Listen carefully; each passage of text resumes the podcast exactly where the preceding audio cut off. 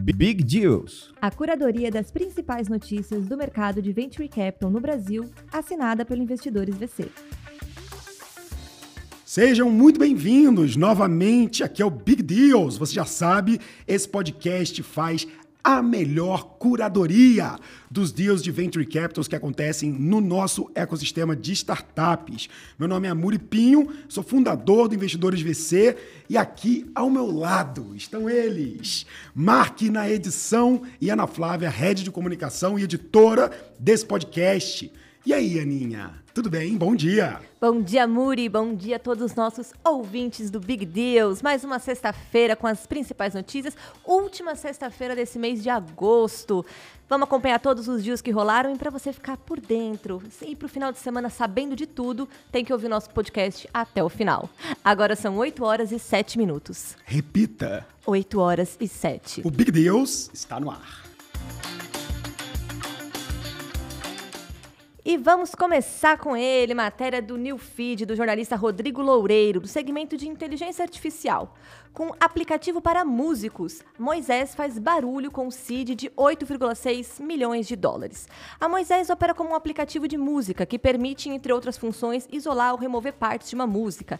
E eles anunciaram a captação de um aporte de 8,6 milhões de dólares. A rodada seed foi liderada pela gestora brasileira Monax e pela Kickstart Fund dos Estados Unidos. É, eles têm um aplicativo muito bacana, eu cheguei a testar.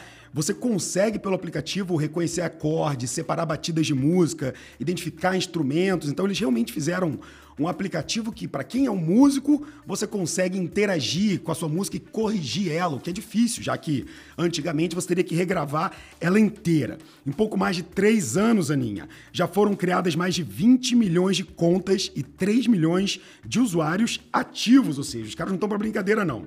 Legal que a Moisés, a história dela começou depois que eles tiveram acesso a um algoritmo open source da Deezer. Então a Deezer desenvolveu um algoritmo para ajudar as pessoas a editarem suas músicas. Eles aprimoraram isso e começaram a desenvolver o negócio. Em 2020, o serviço terminou com um milhão de usuários. E já em 2021, eles saltaram para 10 milhões.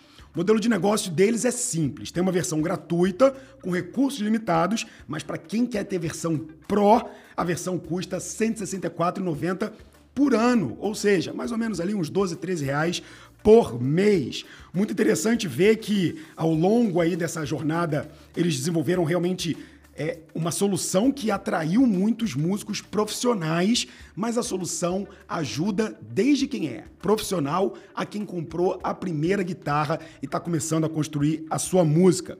O dinheiro da rodada vai ser usado no desenvolvimento de novas funções, como, por exemplo, aí eu fiquei muito entusiasmado, usar inteligência artificial para composição de músicas. É, eu tenho usado muito inteligência artificial para fazer textos, para fazer análise de dados e para criação de imagens, né? Para quem conhece o Dale 2, que tá uma ferramenta de AI que você cria imagens com texto. Fala, eu quero ver um Yoda surfando numa praia em cima de uma prancha rosa. E aí o robô gera aquilo para você. Imagina você poder usar essa inteligência artificial para ajudar você a compor músicas. Achei incrível isso. A startup espera terminar esse ano com 25 milhões de usuários cadastrados.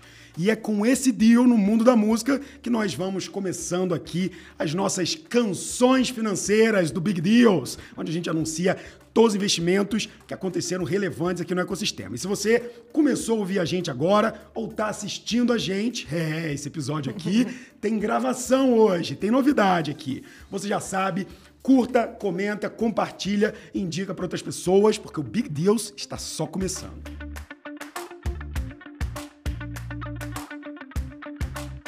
Hoje estamos chique aqui nos nossos estúdios da sede Investidores VC. Exato. E vamos seguindo, a gente falou de Monax na primeira notícia, ela continua nos aportes essa semana. Matéria do Pipeline, do jornalista Luiz Henrique Mendes. A gente vai falar agora do segmento de Insurtech.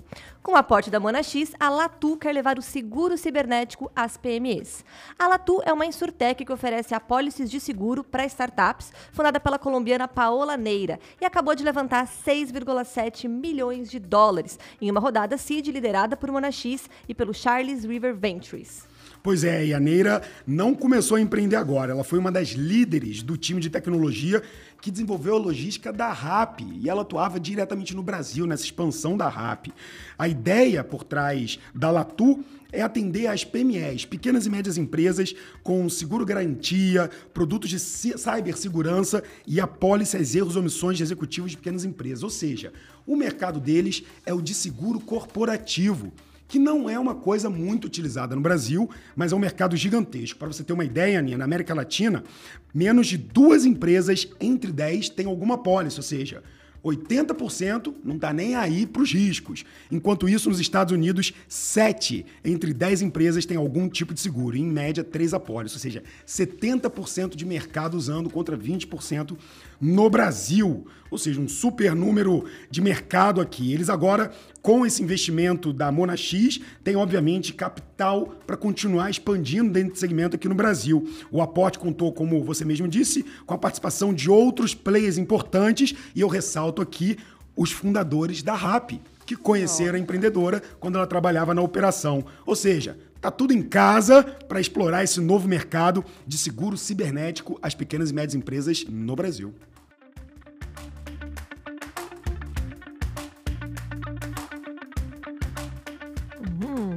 Só grandes dias essa semana aqui e agora a gente vai seguir para o nosso segmento, aquele que quem é ouvinte do Big Deal sabe que sempre tem que ter aqui em algum episódio. Hum. Fintechs não pode faltar. Tchim, tchim.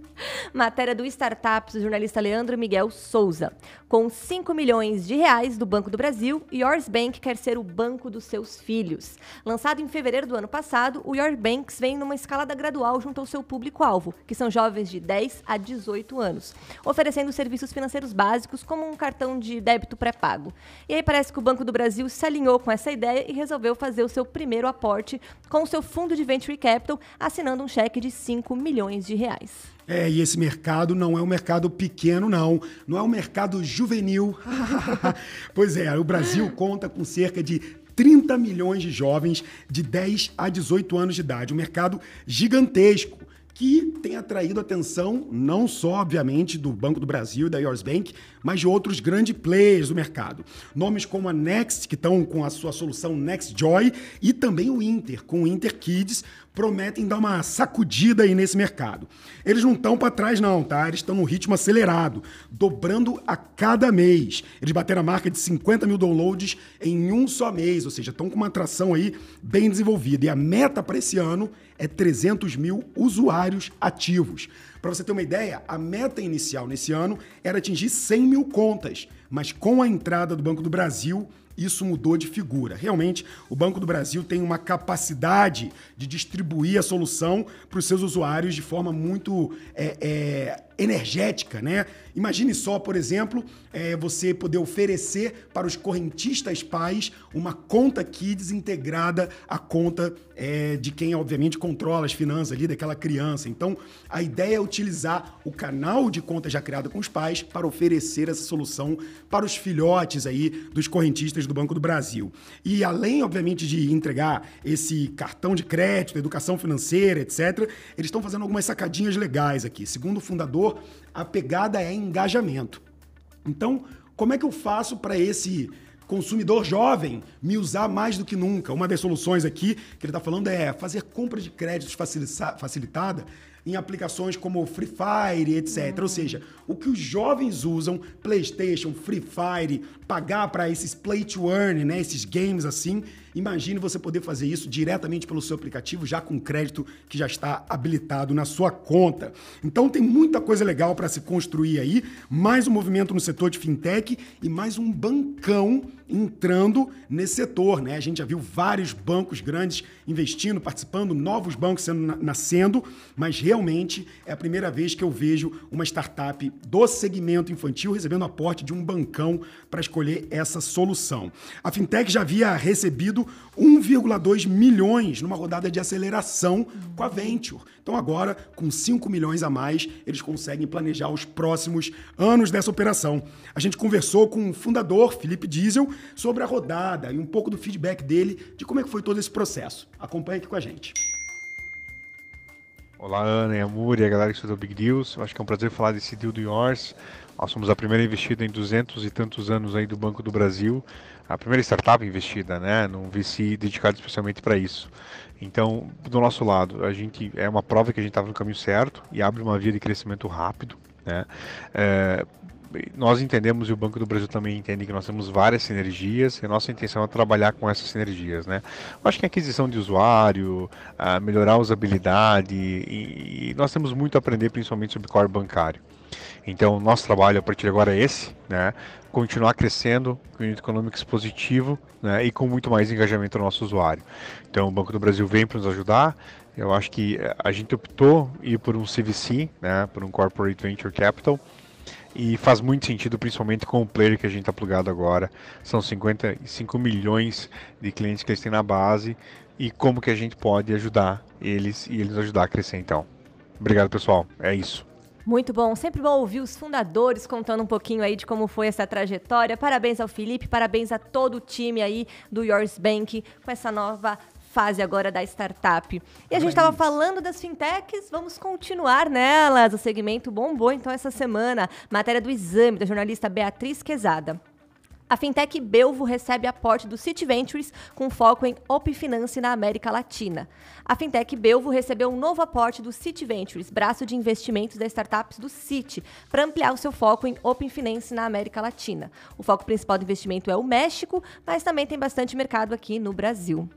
É, eles estão indo para uma área bem corporativa, né? Da, da, da, abertura de gestão financeira. Então, o Open Finance é realmente uma, uma um, uma, uma, realidade no Brasil. E a gente tem visto isso quando a gente entra em aplicativos de banco e eles falam: a gente pode importar os seus extratos de outros bancos, etc. Por que, que os bancos fazem isso? Porque eles querem ter a leitura completa dos seus gastos em todas as suas contas. Eles querem entender o perfil desse consumidor. E é exatamente isso que a Belvo faz. Eles permitem o acesso de instituições financeiras a diversas bases de dados financeiras. Algumas delas, sim, reguladas, mas outras alternativas, onde a fintech vai fazendo acordos. O que eles querem é trazer cada vez mais inteligência para os dados. Então, eles ajudam esses caras a interpretar e catalogar essas informações. Para você ter uma ideia, quando você entra lá no seu aplicativo do banco e aparece uma transação no cartão de crédito falando que aquilo ali foi um gasto em alimentos ou um gasto em moda, isso é feito pela Belva. É uma das coisas que ela faz, essa adicionar conteúdo e contexto à base de dados que vai sendo criada, catalogada à medida que o usuário vai construindo sua relação com o banco. E a gente tem aqui alguns exemplos que eles passaram para mim de como que eles pretendem revolucionar esse Open Finance na indústria financeira corporativa, fazendo integração diretamente com os sistemas de RP. Então imagine você ter o seu sistema de RP controlando seu estoque, suas vendas ou a sua plataforma de e-commerce diretamente integrada com o seu banco, podendo fazer pagamentos por Pix, corrigir financeiros ou cadastrar informações do jeito certo. Realmente parece ser um segmento que ainda vai atrair muita atenção no Brasil. É, investidores anteriores da rodada incluem Kazek Ventures, Maya Capital, Venture Friends, Davi Vélez, presidente do Nubank, ou seja, o presidente do Nubank está investindo, fundador, desculpa, do Nubank, no fundador e presidente, investindo numa outra fintech para o ramo de bancos. Ou seja, realmente construíram um produto que está atraindo atenção não só do mercado de fintech corporativa como um todo, mas incluindo os bancões que querem ter acesso a esses dados nutridos maravilhosos que a Belvo oferece ou se propõe a oferecer para o mercado, Aninha.